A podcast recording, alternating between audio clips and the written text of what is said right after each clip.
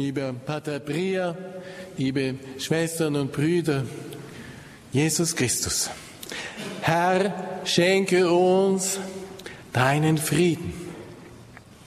Die Tatsache, dass wir uns heute Abend hier versammelt haben, um Frieden zu beten, zeigt, dass wir daran glauben, dass das etwas bringt, für den Frieden zu beten.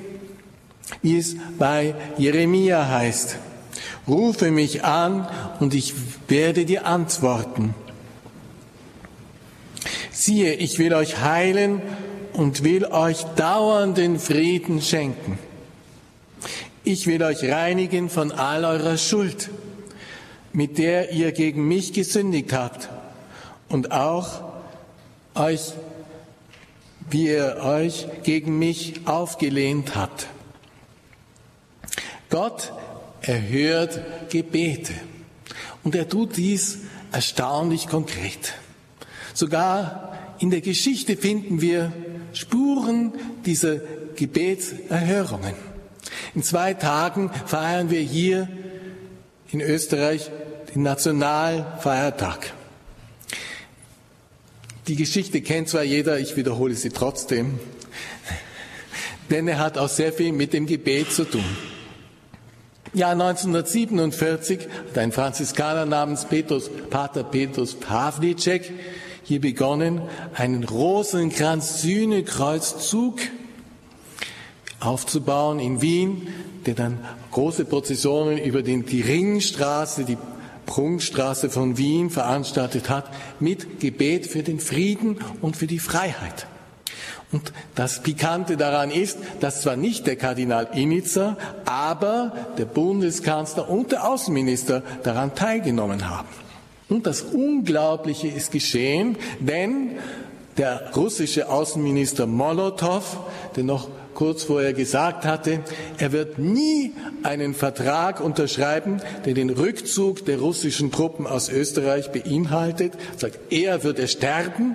Dieser Minister Molotow hat seine Unterschrift unter den Staatsvertrag im Jahr 1955 gesetzt. Das Unmögliche ist wahr geworden. Dieses Frühjahr, am 25. März, haben sicher sehr viele von uns und ich auch mitgebetet, wie Papst Franziskus am Vatikan, dieser leere Platz vor dem Petersdom ist euch allen noch im Gedächtnis, dort diese Weihe der Welt, besonders Russland und der Ukraine, an die Mutter Gottes vorgenommen hat. Und das war in einen Bußgottesdienst integriert, der unglaublich eindrucksvoll war, denn vor den Augen der Welt ist Papst Franziskus zum Beichten gegangen. Und das hat nicht nur zwei Minuten gedauert, sondern, glaube ich, eine ganze geschlagene Viertelstunde. Also auf jeden Fall war eine Viertelstunde war nichts, denn der Papst war im Beichtstuhl und das war ein Symbol. Wir alle müssen uns bekehren, denn unser Gebet ist umso wirksamer, als wir, wenn wir unsere Herzen bekehren. Und ich habe es vor zwei Tagen recherchiert. Ich konnte es selbst nicht glauben. Aber es ist so, auch wenn ich es erst nicht glauben kann.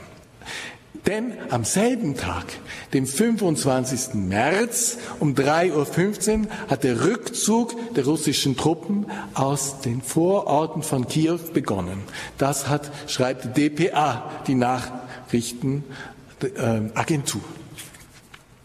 Damit war auf einmal klar, dass dieser Blitzkrieg in der Ukraine mit dem Überfall, dass der nicht so erfolgreich sein wird, wie zuerst gedacht war. Und dass sich jetzt auf einmal Russland mit einer anderen Strategie mit seiner Armee umgruppiert, jetzt da um die südlichen und östlichen Provinzen des Landes kämpft. Trotzdem, unser Gebet ist notwendiger als je. Denn wenn wir nicht um Frieden beten, wird dieser Friede nicht kommen. Davon bin ich überzeugt. Papst Franziskus sagt, dieser Weiheakt an das Herz Mariens, das ist keine magische Formel, das ist keine Magie, das ist ganz einfach. Das sind Kinder, die sich mit dieser Geste ihrer Mutter anvertrauen. Denn wie Jesus zu Johannes am Kreuz gesagt hat, schau, das ist deine Mutter. In der Bedrängnis eines grausamen und sinnlosen Krieges, der die Welt bedroht, kommen sie zu ihrer Mutter und legen ihr all ihre Ängste und Leiden ans Herz und übereignen sie ihr. 13. Juli 1917 hatten drei Kinder im Alter von sechs bis zwölf Jahren fernen Portugal, die alle nicht schreiten konnten, eine Erscheinung der Mutter Gottes. In dieser Erscheinung hat sie unter anderem zu ihnen gesagt, dass von Russland viel Unheil ausgehen wird. Denn viele Kriege werden dort beginnen, Verfolgung von Christen, all das wird dort einen Ausgangspunkt nehmen. Aber wir sollen Russland besonders Maria anvertrauen, ihrem Herzen. Und dann wird Friede sein. Und dann sagt sie noch ein sehr schönes Wort, das sage ich auch für alle Russen, ähm, denn Russland wird sich am Ende bekehren und dann wird Friede sein. Gut, wir könnten sagen, Russland hat sich vielleicht schon bekehrt, aber vielleicht nicht ganz. Es war ja schon so einmal, dass sie über den Himmel von Moskau das Bild der Mutter Gottes von Wladimir projiziert haben. Aber eine Bekehrung ist manchmal ein längerer Prozess. Und heute haben wir den Eindruck, dass sich das heutige Regime nicht so ganz unterscheidet von früheren Epochen der Geschichte.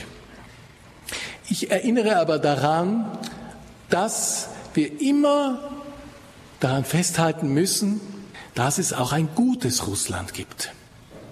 Denn ich denke zurück an meine Eltern, Großeltern, die damals so berührt waren vom Papst Pius XII. Und der hat inmitten dieser ganzen schrecklichen Konflikte, die auch sich im Zweiten Weltkrieg ausgetobt haben, der Welt gezeigt, es gibt auch ein gutes Deutschland. Dass er nicht an den bösen Deutschen glaubt, sondern an den Erlöser Jesus Christus, der für alle Menschen gestorben ist. Denn er hatte eine deutsche Sekretärin, den deutschen Chauffeur, hatte einen deutschen Sekretär, deutsche Theologen, die ihn beraten haben, um irgendwie zu zeigen, ja, es ist nicht alles schwarz-weiß.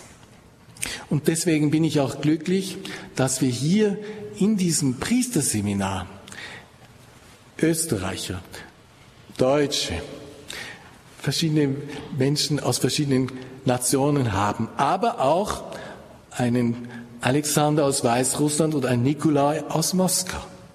Das ist eine große Chance für uns, dass wir eben sehen, wir sind vereint in Jesus Christus, denn er ist unser Friede.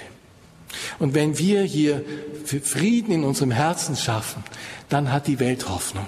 Und wer, wenn nicht die Christen, die eben an Jesus Christus glauben, können der Welt den Frieden bringen. Und das ist auch ein wichtiger Teil des Gebetes, den, das uns Papst Franziskus mitgegeben hat. Ich zitiere ihn noch einmal. Wir brauchen die weise und sanfte Kraft Gottes, den Heiligen Geist.